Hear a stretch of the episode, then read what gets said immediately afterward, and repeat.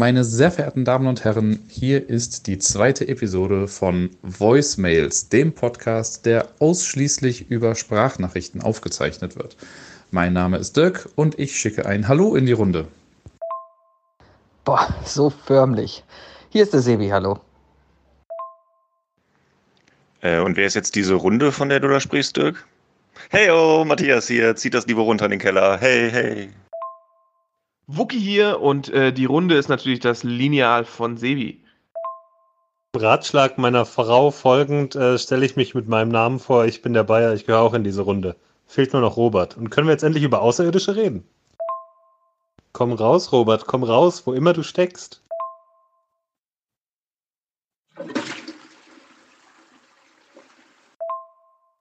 Oh, der Bayer immer mit seiner Toilette. Ja, hier ist der Robert. Hallo zusammen. Außerirdische. Also, ich glaube ja an Außerirdische. Einfach, warum sollte es nur uns geben? Das Universum ist so groß und die Wahrscheinlichkeit, dass wir wirklich alleine sind, die ist einfach so klein. Ich finde gut, dass du die Seriosität von Dirks Begrüßung aufrechterhältst. Ausgezeichnet. Nun, ich habe mich extra in einen Raum begeben, wo der Hall etwas größer ist, damit meine Stimme noch mehr Ausdruck gegeben werden kann. Und außerdem mache ich an den unpassendsten Stellen eine kurze Pause, um meinen Worten noch mehr Bedeutung zu geben. Wenn man Sebis Voicemails auf halber Geschwindigkeit hört, klingt das wie ein betrunkener Typ, der einem sehr, sehr krasse Sachen erklären möchte. Bayer, wie kommst du auf das Thema Außerirdische? Was hat dich angespornt? Mich hat einfach angespornt, dass das Pentagon diese Videoaufnahmen äh, veröffentlicht hat, wo diese Fluggeräte durch die Gegend schwirren und damit eigentlich bestätigt hat, dass es UFOs gibt und Aliens, wovon ich jetzt mal ausgehe. Ich glaube nicht, dass das irgendwelche chinesischen Drohnen sind. Äh, ich rede jetzt auch mal schneller, damit Sebis Energie äh, ein bisschen verloren geht. Und niemand redet darüber, dass fucking Aliens unter uns sind. Vielleicht ist Sebi sogar eine. Ja, aber darüber kann man doch wohl reden. Sollte man sogar. Ich muss sofort recherchieren. Ja, die Videos sind schon spannend. Also äh, leider haben wir immer wieder das traurige Problem, warum gibt es wieder nur so seltsame Aufnahmen? Und äh, kannst natürlich jeden Skeptiker wecken, der sagt von wegen, ja, äh, ist vom Pentagon rausgebracht, also wollen sie eigentlich wirklich etwas Größeres verschleiern. Aber ich hege natürlich auch die Hoffnung, dass wir vielleicht doch irgendwann den nächsten Schritt erreichen und äh, mal besucht werden. Das könnte auf jeden Fall interessant werden. Gruselig, aber auch interessant. Ich finde Außerirdisch ist auch ein super spannendes Thema. Ich philosophiere da gerne drüber und sehe das auch ähnlich, wie Sebi das eben schon mal gesagt hat. Ich kann mir nicht vorstellen, dass wir in dieser Unendlichkeit des Universums der einzige kleine Zufall sind, der ein Bewusstsein entwickelt hat. Und vielleicht, Wookie, wurden wir noch nicht besucht, weil es gerade so eine galaktische Abstandsregelung gibt. Vielleicht sind es irgendwie, weiß ich nicht, 1,5 Lichtjahre Abstand bis zum nächsten Corona-Planeten oder so. Und vielleicht müssen wir erst warten, bis das weg ist, damit dann sich die Außerirdischen wieder zu uns trauen. Mit Mund- und Nasenschutz, falls die Mund und Nase haben. Du gehst also echt davon aus, dass wir mittlerweile schon beobachtet werden von irgendwelchen Wesen, die wesentlich intelligenter und fortgeschrittener sind als wir? Das halte ich irgendwie für unrealistisch. Tut mir leid. Nee, ich sehe das nicht ganz so. Also Leben im Universum, ja, gebe ich euch. Intelligentes Leben, das durchs Weltall reist und vielleicht bei uns ist und vielleicht sogar schon aus irgendwelchen Gründen unerkannt irgendwo bei uns gelandet ist, ohne dass es irgendwie äh, rausgekommen wäre. Nee, das sind mir zu viele Wenns und Eventualitäten und sorry. Das wundert mich dann aber schon ein bisschen, dass du da so kritisch bist. Ich will jetzt gar nicht auf den Zug aufspringen und sagen, es gibt schon außerirdisches Leben hier unter uns und wir wissen es nicht aller Man in Black oder sowas, ne? Dass jetzt hier der nächste Zeitungsverkäufer eigentlich nur ein Alien ist, das getarnt ist oder so. Das meine ich gar nicht. Aber so abwegig, dass es im Weltall, irgendwo im Weltall außerirdisches Leben gibt, das, das muss ja noch nicht mal viel intelligenter sein als wir sondern einfach nur weiterentwickelt sein als wir. Guck mal, was unsere Technologie in den letzten zehn Jahren alleine für einen Fortschritt gemacht hat oder meinetwegen auch die letzten 50 Jahre. Es dauert nicht mehr lange, bis wir auf den Mars fliegen und den Mond kolonisieren und sonst irgendwie sowas machen. Das ist alles schon quasi in the making. Und wenn du einfach nur eine außerirdische Zivilisation hast, die auf ihre Art und Weise, wir wissen, also ne, wir sind halt nun mal als Mensch sehr darauf festgefahren, wie sich unsere Strukturen gebildet haben. Das kann im Weltraum ja anders sein, aber du brauchst ja nur eine Zivilisation auf irgendeinem Planeten irgendwo, die, ich sag mal, 100 Jahre Vorsprung hat vor uns. 100 Jahre ist ja auf die gesamte, auf das gesamte Weltall gesehen nichts. Das ist ja nur ein Pups. Und die müssen ja nicht hyperintelligent sein, aber es kann ja sein, dass die auch einfach Raumfahrt für sich entdeckt haben und irgendwann sich dann gedacht haben, guck mal, da auf dem Planeten, da geht ein bisschen was ab. Und dass die dann vielleicht irgendwann mal zu uns kommen, genauso wie wir das ja auch machen wollen. Also auf einem anderen Planeten würde das ja ähnlich ablaufen, dass sich die dann denken, was, außerirdisches Leben? Glauben wir nicht. Und dann steht da auf einmal so ein Mensch und sagt sich, joch, guten Morgen, wir sind die Menschen und wir wollen mal vorbeischauen hier. Also ich glaube ja, dass es äh, außerirdisches Leben in den unterschiedlichsten Facetten gibt. Also sowohl von irgendwelchen äh, Wasserplaneten, auf denen Einzeller leben, bis hin zu Galaxien umschlingende Großzivilisationen. Das Problem, was ich sehe beim, bei der Kontaktaufnahme mit dem Menschen, ist, dass diese Alien-Bevölkerung, um die es dann geht, die sich mit uns treffen wollen würde, die müsste vom Zeitfenster genau den richtigen Rahmen haben, um sich überhaupt für, in, für uns zu interessieren. Also so im Vergleich, wie wir uns für Ameisen interessieren. Ich denke mal, wir haben uns herzlich lange, herzlich wenig für Ameisen interessiert. Dann haben wir die irgendwann mal erforscht. Und seitdem sie erforscht sind, interessiert sich auch wieder keiner mehr für Ameisen. Also die Aliens müssten sich echt für uns interessieren und das müsste halt auch jetzt sein. Weil wenn die uns eine Milliarde, eine Milliarde Jahre Vorsprung haben, dann sind wir denen, glaube ich, herzlich, wirklich herzlich egal. Genauso wie Abermillionen andere Zivilisationen, von denen die wahrscheinlich wissen, sowie abertausend Ameisenhaufen, von denen wir wissen, die uns auch egal sind. Also ich glaube, das Zeitfenster ist eine wichtige Rolle. Nichts gegen die Ameisenforscher da draußen. Also ich habe ja vor kurzem eine neunteilige Dokumentation über früheres außerirdisches Leben und deren äh, Religionskriege gesehen, sehr gut verfilmt übrigens. Ähm, was ich vor allem daraus gelernt habe, ist, dass viele Fragen, die ich dazu hatte, einfach beantwort beantwortet werden konnten mit, äh, warum denn eigentlich nicht? Und ich glaube, das ist eigentlich so ein Hauptargument. Es gibt eigentlich kein Argument, was gegen außerirdisches Leben spricht, weil es zieht eigentlich immer, warum denn eigentlich nicht? Sind die Menschen in Star Wars eigentlich Menschen? Soweit ich das verstanden habe, ja. Allerdings äh, sind das halt Menschen, deren Ursprung nicht unbedingt bekannt sind und die Erde wird auch kein einziges Mal so richtig erwähnt. Also sind, ja, es sind einfach die Spezies Mensch, die im ganzen Weltraum verteilt ist. Also eigentlich ist der Mensch auf jedem Planet der Außerirdische beziehungsweise der außerplanetische, weil außerirdisch bezieht sich ja nur auf die Erde, verstehst du? Höchst spekulativ. Also nur weil die äh, Figuren in Star Wars aussehen wie Menschen, müssen es ja keine Menschen sein. Also jetzt rein chemik, äh, chemisch betrachtet, wer weiß, was für eine Luft auf Tatooine ist und was man da eigentlich atmet. Jetzt kommen so richtige Nerd-Themen hoch, oder? Nö, und darum würge ich das jetzt auch direkt ab und behaupte einfach mal, vielleicht gibt es ja doch kein außerirdisches Leben, sondern das Ganze sind einfach nur Gehörgespinste von Menschen, die einfach versuchen, dadurch was Besseres sich vorzustellen. Also sowas wie Jesus oder Alf. Wo wir schon bei Jesus und Alf sind, was würdet ihr dann sagen, sind für euch die kreativsten Alien-Schaffungen? Also ganz oft ist es ja so, dass man von den kleinen grünen Männchen spricht oder sowas. Das ist ja schon so ein krasses Klischee mittlerweile.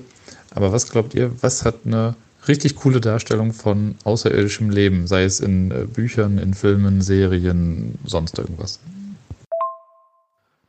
Also, was Realismus angeht, finde ich die Umsetzung in District 9 und äh, der Tag, an dem die Erde stillsteht, eigentlich ziemlich gut. Was Grusel- und Sexappeal angeht, allerdings äh, toppt, glaube ich, nicht Species. District 9 bin ich auch dabei. District 9 war echt cool von der ganzen Darstellung her. Es hat es ziemlich realistisch dargestellt, wie das wahrscheinlich auch ablaufen würde. Ähm, aber ansonsten, als alter Comicleser würde, bin ich immer ganz großer Fan von äh, Green Lantern gewesen. Diese ganzen, alle möglichen Spezies, die es da so gibt und alle Möglichkeiten in all diesen Tausenden von Sektoren, und äh, Alien-Rassen, die es da alle gibt, fand ich immer sehr kreativ, dass da viel, viel passiert ist. Realistisch, nein, auf keinen Fall. Aber das fand ich immer ganz cool. Der beste Außerirdische ist definitiv diese Kristallkugel, Vase, Kubus in der Serie Mein Vater ist ein Außerirdischer, die immer so aufgeklappt ist und dann, dann konnten wir das, das, das Kind mit dem Vater, ich glaube, das war eigentlich nur ein Telefon. Der Vater selber, hat man den mal gesehen? Egal. Das war auf jeden Fall die beste Darstellung eines Außerirdischen. Nostalgie pur. Boah, wie lange habe ich an diese Serie nicht mehr gedacht. Aber als Kind immer rauf und runter geschaut. Ich glaube, man sieht den Vater wirklich nie. Äh, die Serie endet, glaube ich, sogar damit, dass, dass sie ihren Vater endlich mal besucht, aber man sieht das nicht. Stimmt, krass. Da habe ich noch so dunkle Erinnerungen dran und fand das auch echt ganz cool damals eigentlich. Und Matthias, dir gebe ich natürlich auch recht, der ganze Green Lantern Core oder das ganze Green Lantern Universum ist schon ziemlich divers, was äh, die verschiedensten Alien-Rassen angeht. Das ist schon echt ganz cool. Was ich gerade noch ein bisschen dazu im Kopf habe, ist gar nichts Visuelles, sondern eine Kurzgeschichte von Andreas Eschbach, der Typ, der zum Beispiel auch das Jesus-Video geschrieben hat und noch so schicke Sachen wie Ein König für Deutschland oder eine Billion Dollar. Und er hat mal eine Kurzgeschichte geschrieben, die eine Trillion Euro hieß. Und das äh, geht es quasi ganz grob nur darum, dass die Erde am Arsch ist und äh, ein paar Alienvölker oder Vertreter von Alienvölker kommen auf die Erde und bieten Europa an, dass sie quasi Europa, ich glaube, auf den Mond terraformen können. Und man kann einfach da oben gehen, dahin gehen und weiterleben und alles ist besser. Und das Ganze würde aber halt eine Trillion Euro irgendwie kosten. Und dann geht es halt darum, dass wir gar nicht so viel Geld haben. Äh, und die Rassen, die dabei beschrieben werden, sind ganz geil. Was mir da mal sehr im Gedächtnis geblieben ist, ist eine Alien-Lifeform, die halt quasi in einer Schüssel lebt. Also es ist quasi eine Art Flüssigkeit mit Bewusstsein. Sowas finde ich immer sehr cool, wenn es halt weggeht von diesen humanoiden Alien-Formen. Das erinnert mich ein bisschen an den hochentwickelten Joghurt aus äh, Love, Death and Robots. Ist zwar kein Alien, aber auf anderen Planeten würde es ja als Alien zählen. Dementsprechend, technisch gesehen, sind wir für andere Aliens ja auch Aliens.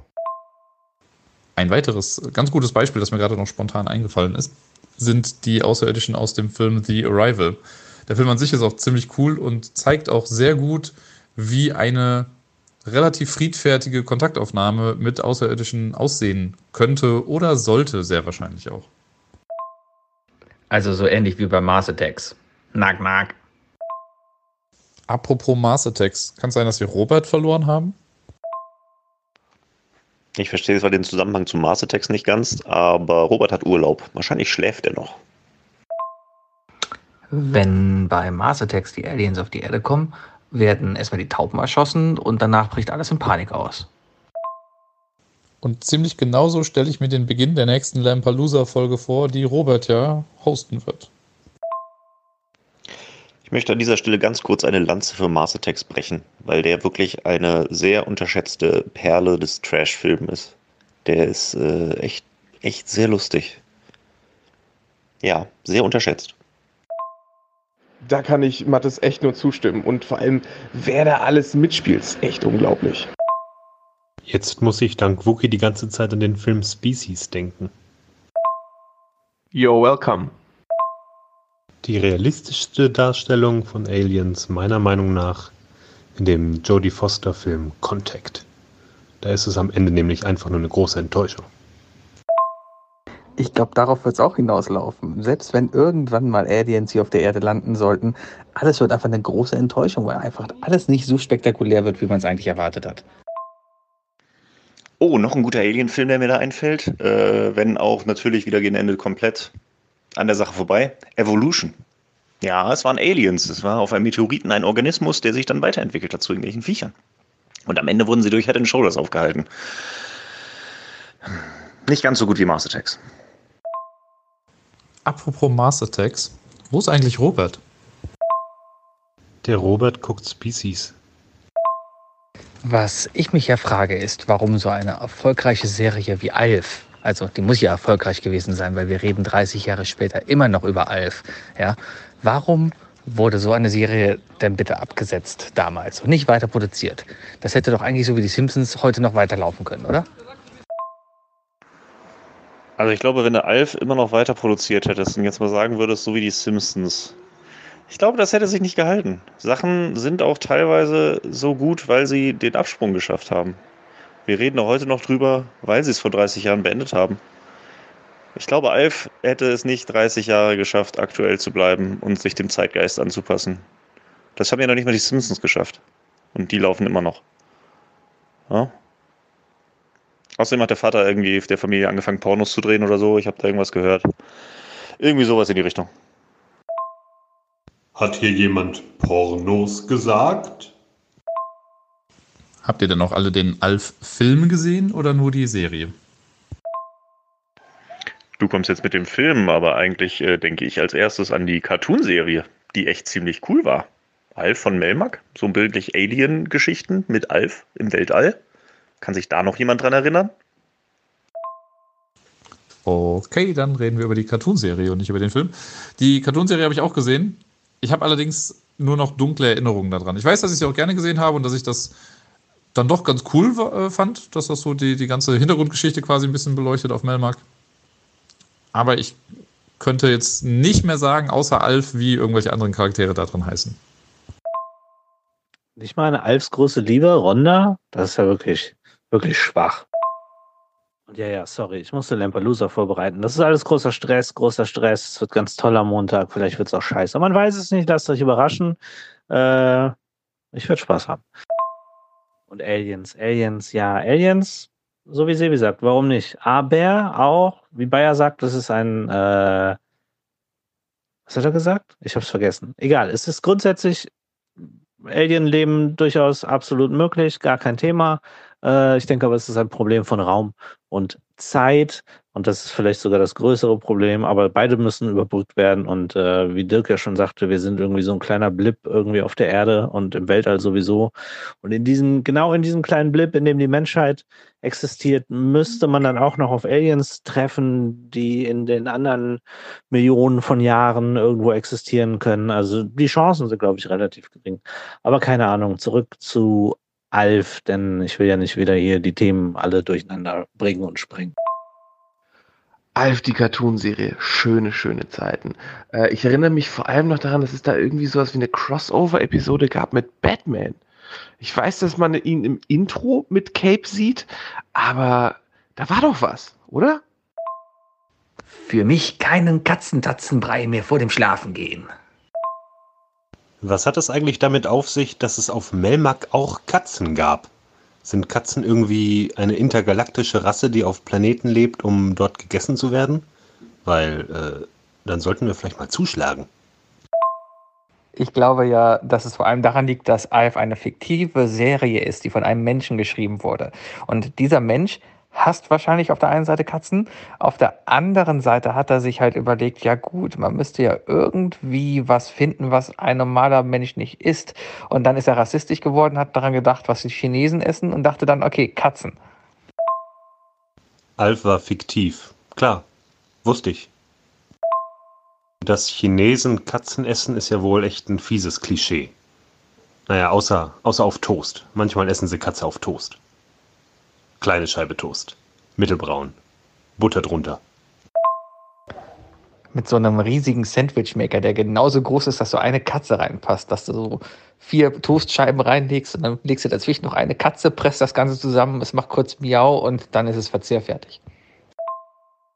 Ich wollte der Katzenfrage mal ein bisschen nachgehen und bin ins Alf-Wiki gegangen. Und da gibt es einen sehr interessanten Eintrag zum Thema äh, Katze.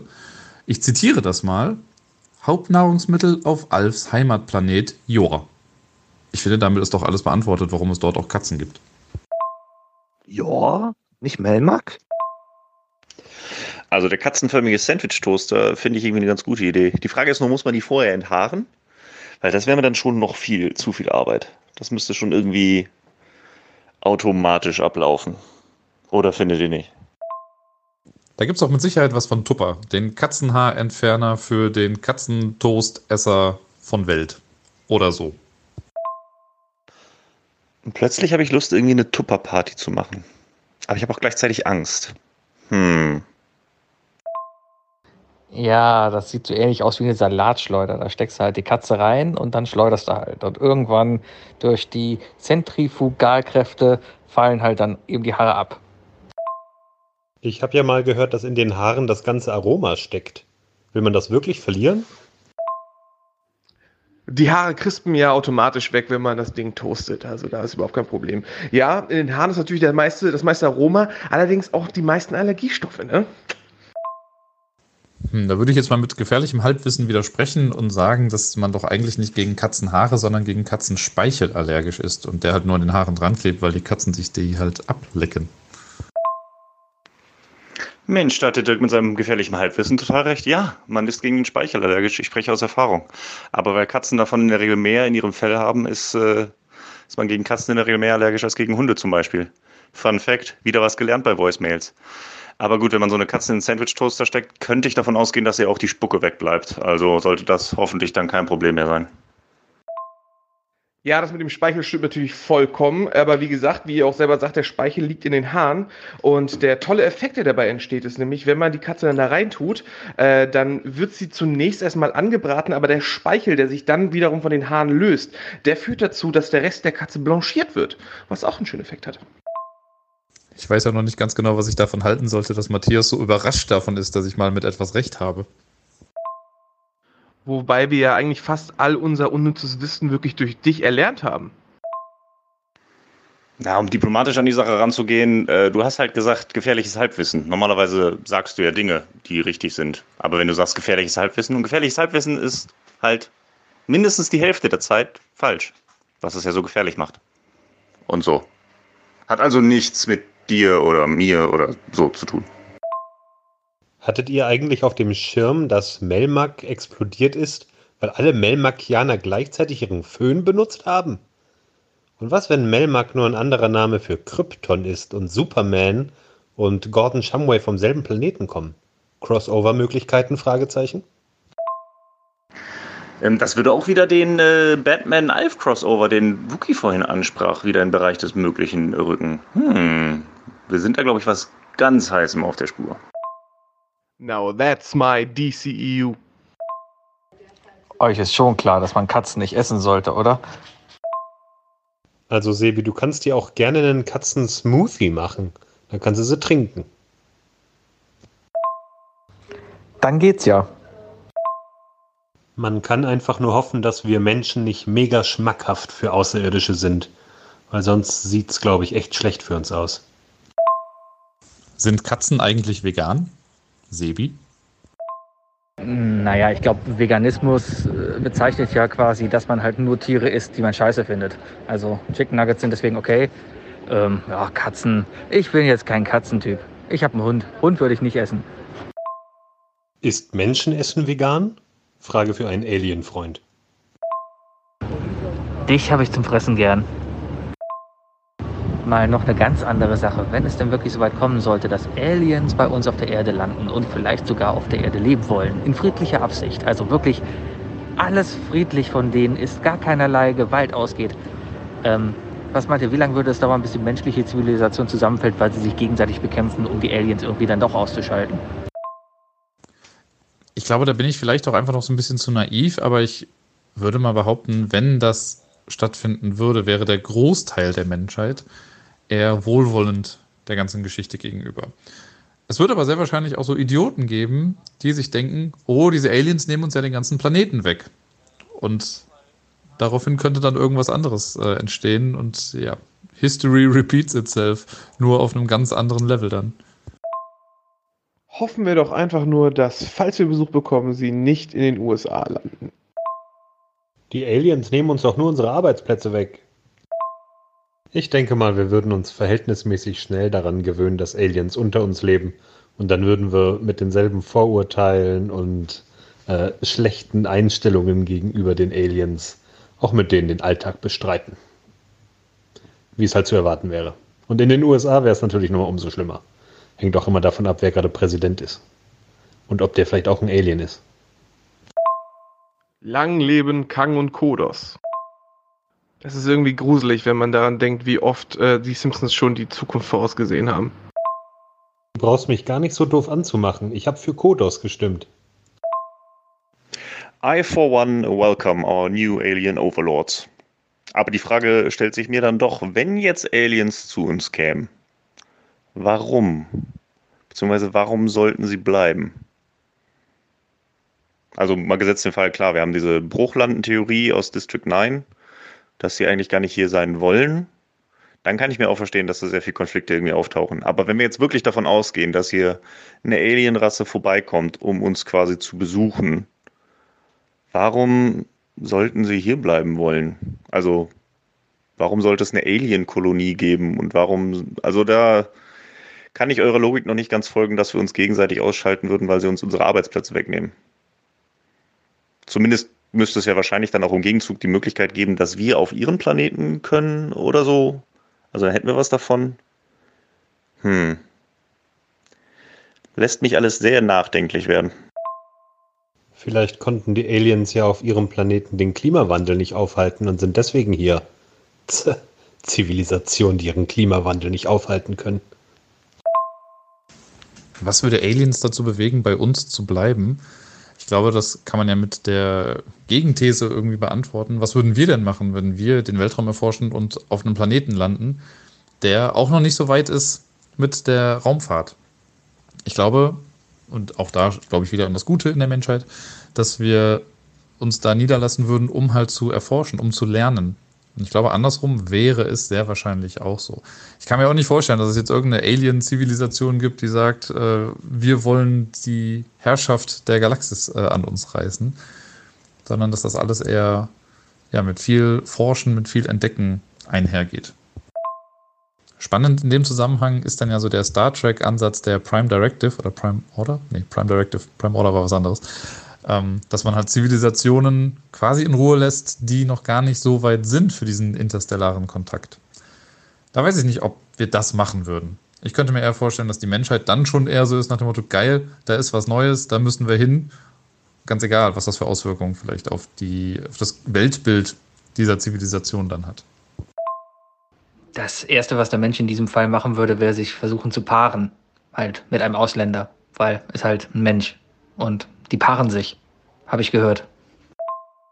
Hat Sebi gerade Außerirdische als Ausländer bezeichnet? Äh, Sebi, wir müssen reden. Ruf mich mal an. Aber abgesehen davon wäre Paarung mit Außerirdischen natürlich äh, ganz hoch auf der Liste der Prioritäten. Sobald Kommunikation aufgebaut ist, wird geflirtet, würde ich sagen. Vor allem, wenn die Außerirdischen aussehen wie Lilu aus Das fünfte Element, der übrigens beste Science-Fiction-Film mit Aliens. Oder sie sehen aus wie Thor. Hm, Thor. Technisch gesehen sind Aliens Ausländer, weil sie kommen ja nicht aus dem Land, aus irgendeinem Land. Also ja, sie sind Ausländer. Aliens sind Ausländer. Ich ignoriere die Aussage von Sebi einfach mal und stimme bei Bayer mit in hm, Tor ein, aber nur wenn Natalie Portman dann Tor ist. Agree to disagree.